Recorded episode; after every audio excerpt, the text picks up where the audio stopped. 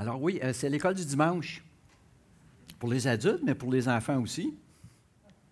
Donc les enfants peuvent euh, suivre Marlène pour monter en classe. euh, et les autres, on va demeurer ici ensemble. Hey, vous savez quel, jour on est?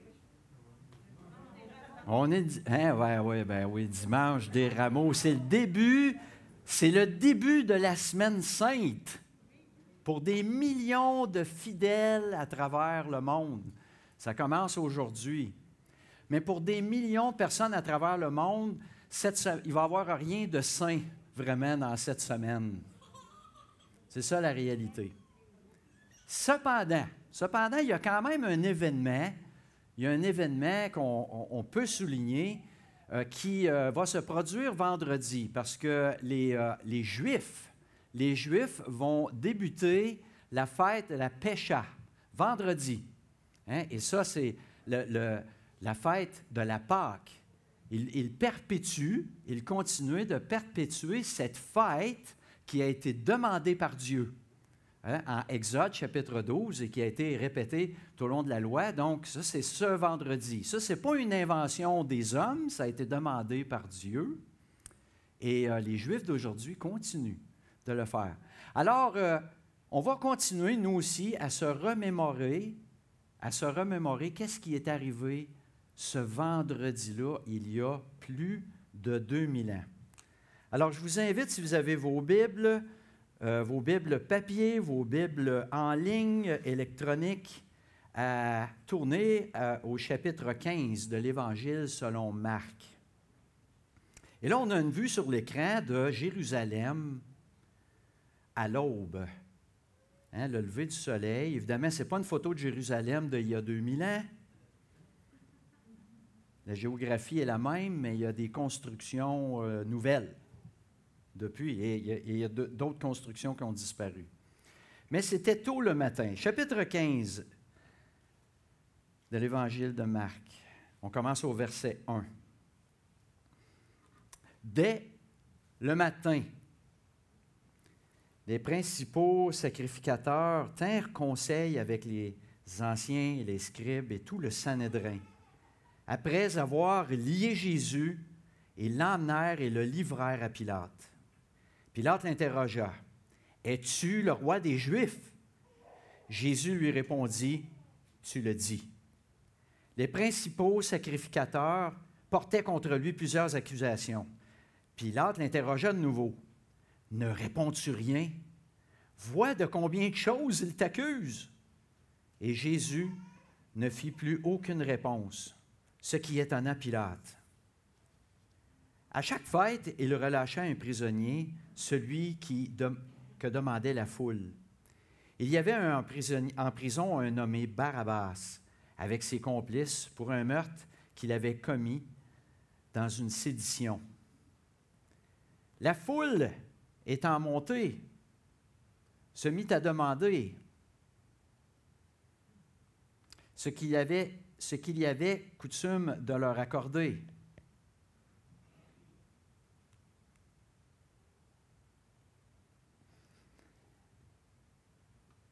Pilate leur répondit, Voulez-vous que je vous relâche le roi des Juifs? Car il savait que c'était par envie que les principaux sacrificateurs l'avaient livré. Mais les chefs des sacrificateurs excitèrent la foule afin que Pilate leur relâchât plutôt Barabbas. Pilate, reprenant la parole, leur dit, Que voulez-vous donc que je fasse de celui que vous appelez le roi des Juifs? Et ils crièrent de nouveau, Crucifie-le! Pilate leur dit, Quel mal a-t-il fait? Et ils crièrent encore plus fort, Crucifie-le! Pilate, voulant satisfaire la foule, leur relâcha Barabbas. Et après avoir fait battre de verge Jésus, il le livra pour être crucifié. Les soldats conduisirent Jésus dans l'intérieur de la cour, c'est-à-dire dans le prétoire, et ils assemblèrent toute la cohorte. Ils le revêtirent de pourpre et posèrent sur sa tête une couronne d'épines qu'ils avaient tressée. Puis ils se mirent à, le saluer. Salut, roi des Juifs! Et il, lui frappait la tête avec un roseau, crachait sur lui, et fléchissant les genoux, il se prosternait devant lui. après s'être ainsi moqué de lui, ils lui ôtèrent la pourpre, lui remirent ses vêtements et l'emmenèrent pour le crucifier. Ils forcèrent à la porte la croix de Jésus en passant qui revenait des champs. Simon de Cyrène, père d'Alexandre et de Rufus, et ils conduisirent Jésus au lieu nommé Golgotha, ce qui signifie lieu du crâne. Ils lui donnèrent à boire de vin mêlé de myrrhe, et il ne la prit pas. Ils le crucifièrent. Ils se partagent ses vêtements en tirant au sort pour savoir ce, qui, ce que chacun aurait. C'était la troisième heure quand ils le crucifièrent. L'inscription indiquant le sujet de sa condamnation portait ces mots Le roi des Juifs. Ils crucifièrent avec lui deux brigands, l'un à sa droite et l'autre à sa gauche. Ainsi fut accompli ce que dit l'Écriture. Il a été mis au nombre des malfaiteurs. Les passants l'injuriaient et secouaient la tête en disant Hé, toi qui détruis le temple et qui le rebâtis en trois jours, sauve-toi toi-même en descendant de la croix. Les principaux sacrificateurs aussi, avec les scribes, se moquaient entre eux et disaient il a sauvé les autres et il ne peut se sauver lui-même. Que le Christ, le roi d'Israël, descende maintenant de la croix afin que nous voyions et que nous croyions. Ceux qui étaient crucifiés avec lui l'insultaient aussi.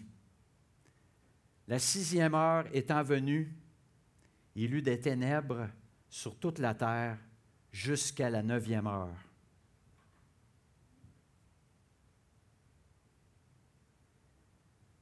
Et à la neuvième heure, Jésus s'écria d'une voix forte Eloi, Eloi, là-bas, sabachthani, ce qui signifie Mon Dieu, mon Dieu, pourquoi m'as-tu abandonné? Quelques-uns de ceux qui étaient là, l'ayant entendu dire Voici, il appelle Élie. Et l'un d'eux courut remplir une éponge de vinaigre, et l'ayant fixé à un roseau, il lui donna à boire en disant Laissez, voyons si Élie viendra le descendre. Mais Jésus, ayant poussé un grand cri, expira. Le voile du temple se déchira en deux depuis le haut jusqu'en bas. Le centenier qui était en face de Jésus, voyant qu'il avait expiré de la sorte, dit Assurément, cet homme était fils de Dieu. Béni soit sa parole. Je pensais faire une petite expérience immersive ce matin.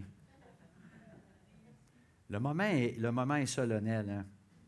Vous savez, il y a une fascination euh, dans le monde télévisé, même au niveau des romans, pour euh, les, les, drames policiers, les enquêtes policières et tout cela.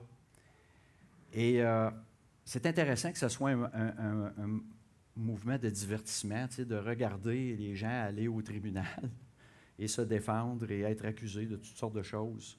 Et euh, si ce genre d'émission euh, euh, avait existé auparavant, on aurait là un scénario idéal pour une émission de esprit criminel. Hein? On n'a pas tout lu, mais il y a l'arrestation, il y a la comparution.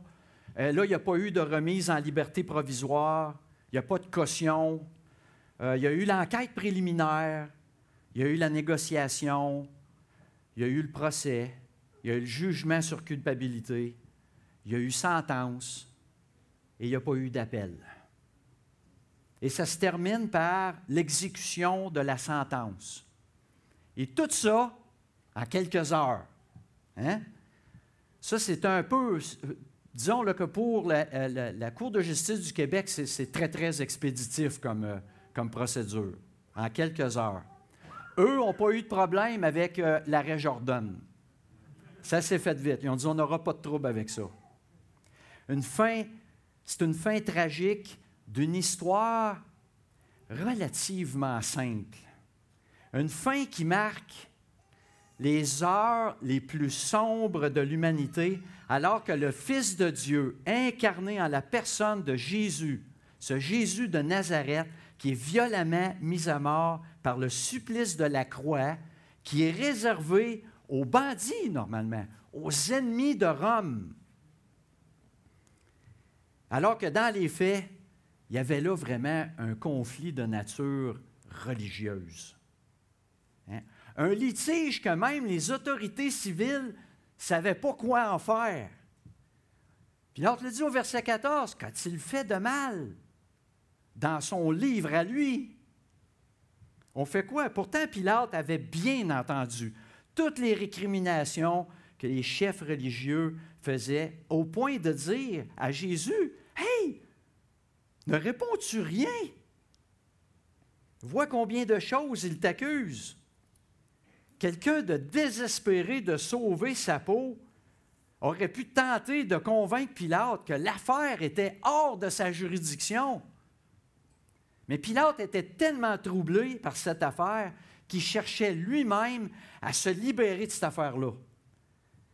Et, je pense que ça n'aurait pas pris grand-chose pour faire retourner l'affaire devant Hérode et faire un procès selon vos lois.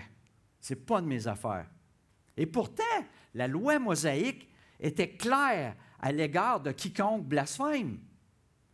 Et puis là, on avait le blasphème suprême. C'était le blasphème au troisième degré. Il s'est proclamé fils de Dieu.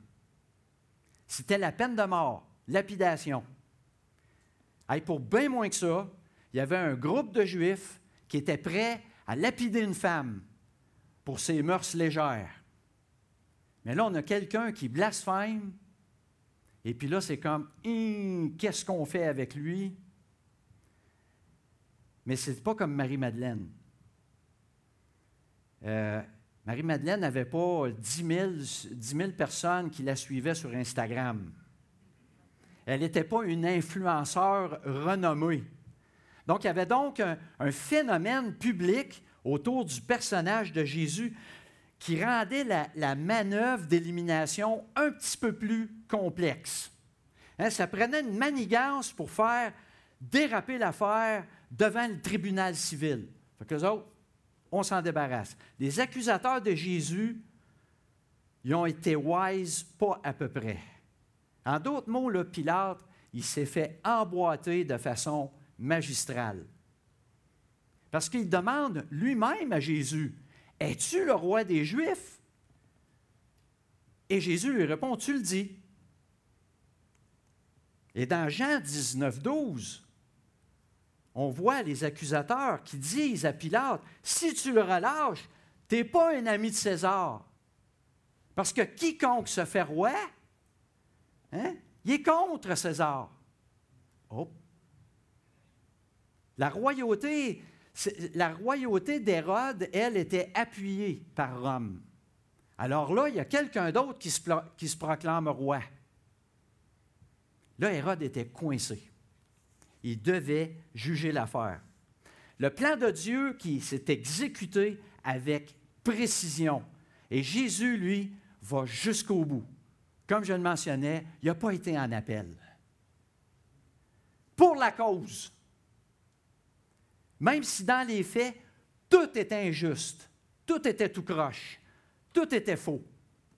Mais pour la cause, mourir pour la cause, donner sa vie, donner sa vie pour une cause. Vous savez, Jésus a déclaré, et c'est une, une, citation connue de, de pratiquement tout le monde. C'est une belle citation. Et tellement peu de gens savent que elle vient de Jésus, elle vient des Écritures.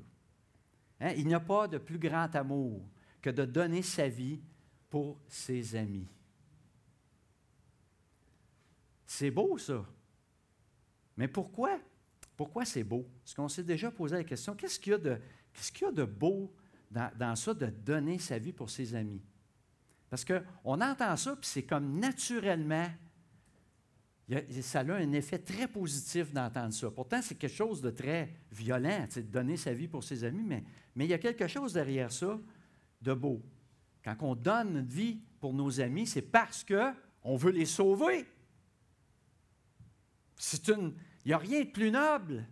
C'est la cause ultime. Être prêt à mourir pour sauver la vie de quelqu'un. Hein, on entend souvent ça dans, les reportages ou les nouvelles. Hein. Ces soldats ont fait le sacrifice ultime. Ils sont allés mourir pour une cause. La cause de la liberté, la cause de la paix. Un sacrifice, le courage.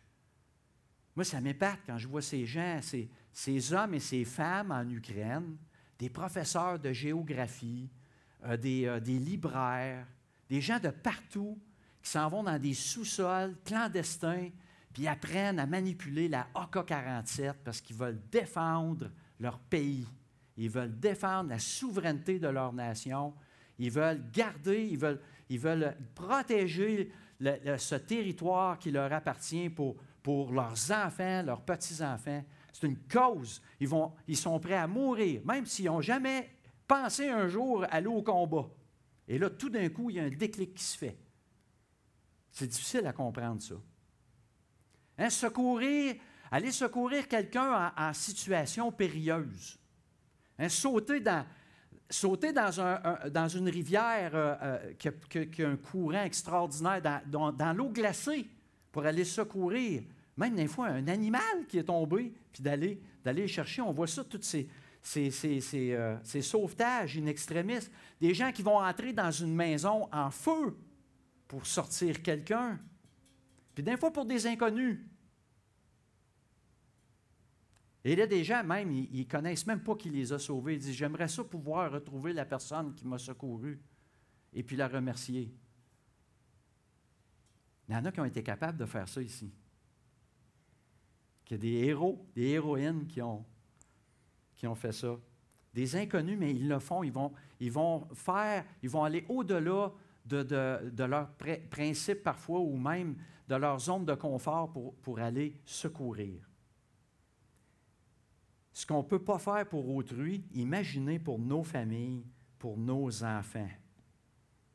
Et cette belle citation-là, ce que les gens ignorent, c'est qu'elle est comme prise en sandwich. C'est, c'est est encore plus belle quand on voit ce que Jésus a dit juste avant et juste après. Aimez-vous les uns les autres comme je vous ai aimé. Et juste après, vous êtes mes amis si vous faites ce que je vous commande. Quand on l'a ensemble, on peut, le décoder. Il y a un message. Il y a un message que Jésus est en train de leur dire, mais pour eux, c'était encore codé. Hein? Il dit, je vous aime tellement que je vais mourir pour vous autres. C'est ça qu'il est en train de nous dire.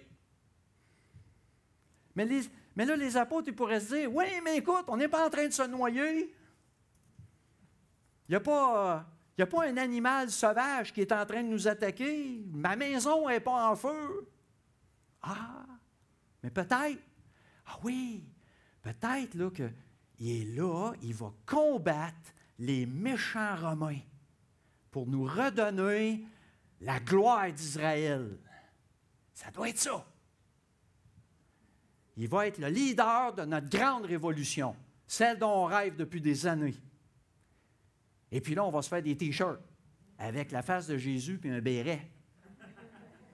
Puis on va écrire, hein, Make Israel Great Again. On va avoir ça. On va pouvoir les vendre, faire de l'argent.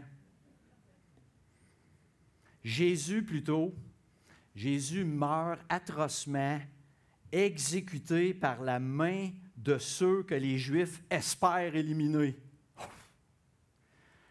Là, c'était trop ça. C'était assez pour les disciples de se sauver, d'aller se cacher. Il y avait la trouille. Et puis là, ils se disent, on, va être les next, là. S'ils l'ont poigné lui, imagine nous autres. Ça va être notre tour dans pas grand temps. Alors, ceux qui étaient le, ceux qui étaient le plus près de lui, depuis des mois et des mois, se sont sauvés. Ça a été la déconfiture. Mais le responsable de l'exécution, lui, il est à côté, un militaire de carrière, un gars qui est prêt à mourir pour César. Il a compris ce que la plupart des Juifs n'avaient pas compris. Assurément, Assurément, cet homme était fils de Dieu.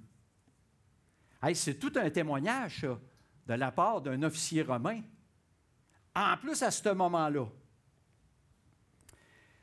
C'est sûr qu'on ne lui donnera pas plus de crédit qu'il en mérite à ce moment-là, parce qu'on pourrait se permettre de penser que lui, lui non plus, savait pas pour quelle cause Jésus était mort. Mort pour ses amis. C'était dur à comprendre, ça. Mais la réponse était déjà là.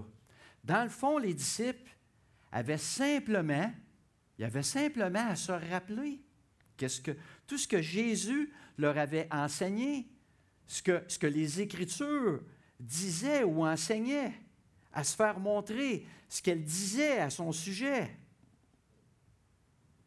Mais Dieu s'en est chargé. Et il n'a pas perdu de temps. Hein? Dès le surlendemain, au sépulcre, trois femmes s'y présentent avec les aromates pour s'occuper de la dépouille de Jésus. Et deux hommes, deux anges, lui expliquent hein, Pourquoi cherchez-vous parmi les morts celui qui est vivant? Et il lui disait, ils lui ont dit Il faut que le Fils de l'homme soit livré entre les mains des pécheurs, qu'il soit crucifié et qu'il ressuscite le troisième jour. Et elles se souvenèrent des paroles de Jésus. Ah, ben oui. Il y a même deux disciples qui s'en retournaient chez eux à Emmaüs. Ils étaient à Jérusalem pour la Pâque. Et puis il rencontre un homme en chemin, sans savoir que c'était Jésus. Il ne le reconnaissait pas. Et puis là, il expliquait tout le découragement qu'il y avait. T'es pas au courant, toi? Et puis là, l'homme qui les accompagne dit Oh, homme sans intelligence! Hein?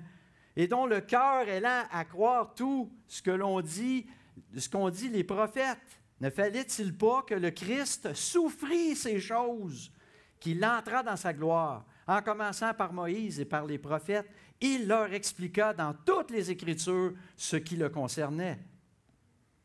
Non seulement ils ne comprenaient pas, mais ils n'avaient même pas cru les femmes qui avaient vu, qui avaient eu le message des anges et qui étaient venus leur annoncer ne croyait pas à ça non plus.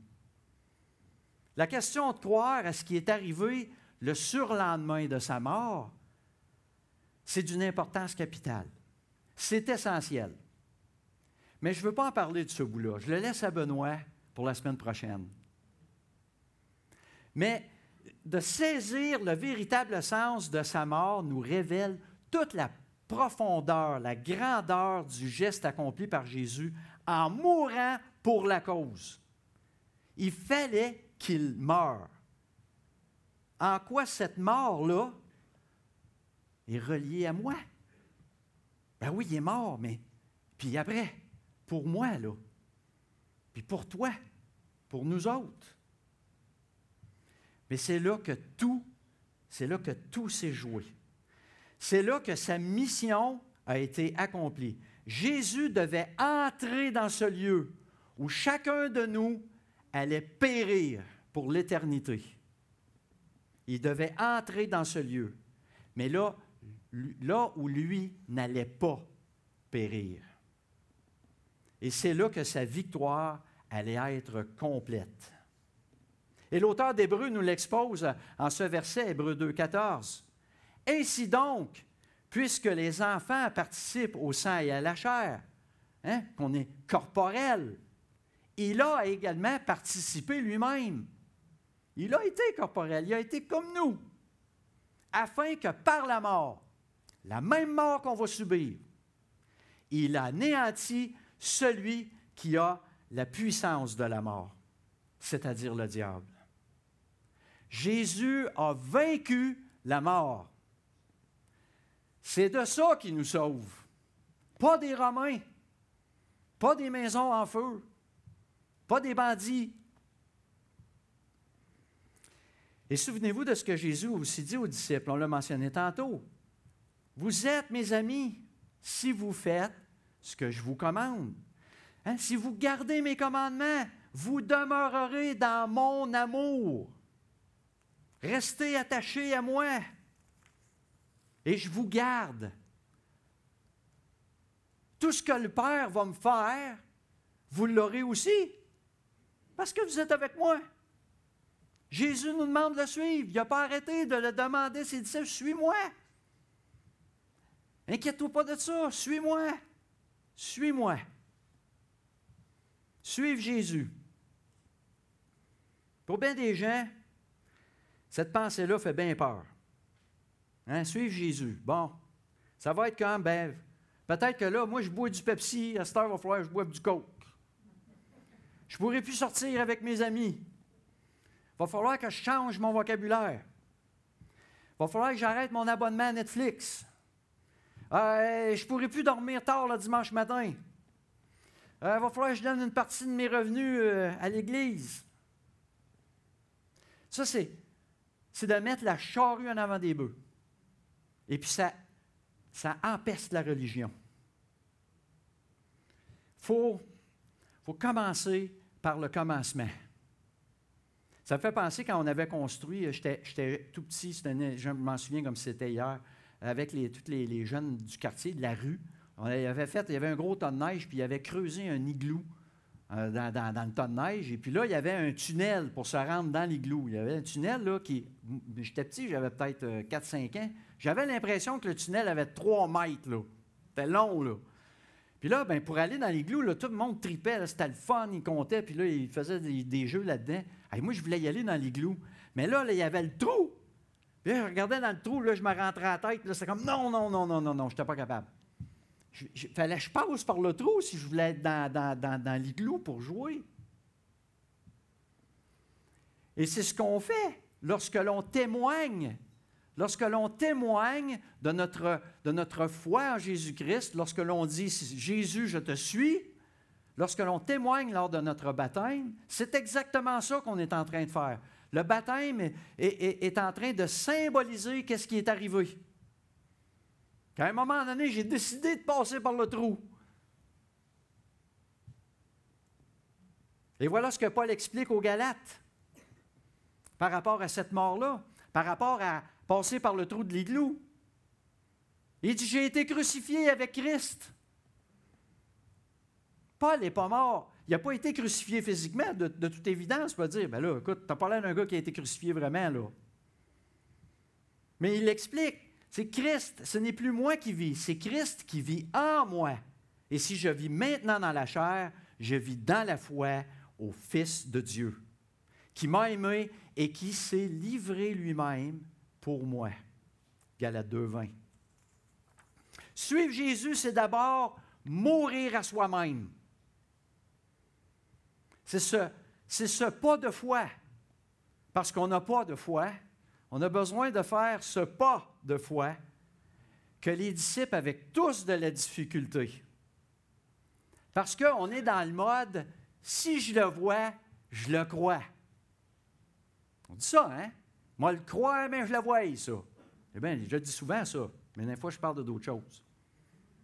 Mais Jésus, lui, ce qu'il dit, c'est crois et tu verras. Crois et tu verras. C'est ça son programme. Marchez selon l'Esprit et vous n'accomplirez pas les désirs de la chair. C'est une transformation. Ceux qui sont à Jésus-Christ ont crucifié la chair avec ses passions et les désirs. Par la foi seule, en Jésus-Christ seul, le Saint-Esprit qui habitera en vous produira du fruit que seul Dieu peut faire. L'amour, la joie, la paix, la patience, la bonté, la, la bienveillance, la fidélité, la douceur, la tempérance. Ça, c'est les vrais changements qu'on a besoin. Pas de passer du Sprite au 7-Up. Euh, Il y a des changements que Dieu veut faire, avant même bien des choses qu'on entend parler. Être divinement conscient de plus en plus des comportements de nos vies, des compartiments qui ont besoin d'être revisités. Ce jardin où est-ce qu'il y a des fruits qui ne devraient pas être là, les sortes de fruits qui ne devraient pas pousser dans le jardin. De ressembler, parce que tout ça, c'est qu'on veut ressembler à celui qui a fait le sacrifice ultime pour moi, pour toi, pour son Église, pour tous ceux qui ont désiré le suivre en mourant à eux-mêmes. Et la scène, la scène qu'on a lue, pour moi, je termine avec l'illustration suivante et j'invite à ce moment-là les musiciens à remonter sur scène. Mais je veux vous laisser avec ce. Normalement, on va utiliser un autre passage des Écritures comme illustration pour comprendre ce qu'on vient de lire. Moi, j'ai trouvé que le passage qu'on a lu ce matin, il y avait une illustration dans ce qu'on a besoin, dans ce qui arrive. Et, moi, là, je vous demande ce matin de, considérer qu'on est tous à la place de ce, de ce centenier. On n'est pas, pas juif, mais on est centenier, et puis on est là pour régner sur Israël, on est là pour persécuter, imposer la loi. Et là, à un moment donné, les lumières s'éteignent. C'est comme ces ténèbres-là sur terre, et, comme je vous dis, c'est dans une forme d'illustration. C'est comme si Dieu disait Je ferme les lumières pour que le centenier voie juste la croix. Je veux plus que tu regardes autour de toi, c'est ça. Puis d'être touché par ce qui est en train de se passer là. Quand je suis allé faire, euh, un réparer mon ordinateur il y a plusieurs années, on a, ça ne marchait plus bien. Ça allait tout croche. Ça ne fonctionnait plus. Puis là, il a installé un antivirus. Et puis là, là je dis là, ça va marcher. Il dit non, non, non, non, non. Il dit il faut, euh, il faut rebooter. Il faut que je redémarre. Il dit là, il dit là, ça va, ça va prendre l'antivirus, il va faire sa job. C'est un reboot, un reset. Redémarre l'ordinateur. Clic, clic. C'est comme si c'est ça que Dieu avait fait sur l'humanité à ce moment-là, à 3 heures de l'après-midi, ce vendredi-là. Il a fermé le breaker. Trois heures plus tard, il leur part, nouveau régime. Il y avait un antivirus de disponible. Mourons à nous-mêmes. Prions. Merci Seigneur, on veut ce matin vraiment s'imprégner de, cette mort et, et s'en souvenir, Seigneur. Comme on le fait à chaque dimanche. Tu ne nous as pas demandé de se souvenir de tes grands miracles, mais tu nous demandes à chaque semaine de se souvenir de ce sacrifice que tu as fait sur la croix. Et tu nous demandes de te suivre, de mourir à nous-mêmes. Alors merci Seigneur pour ce grand cadeau. Merci pour ta fidélité et ton obéissance jusqu'au bout. En Jésus-Christ. Amen.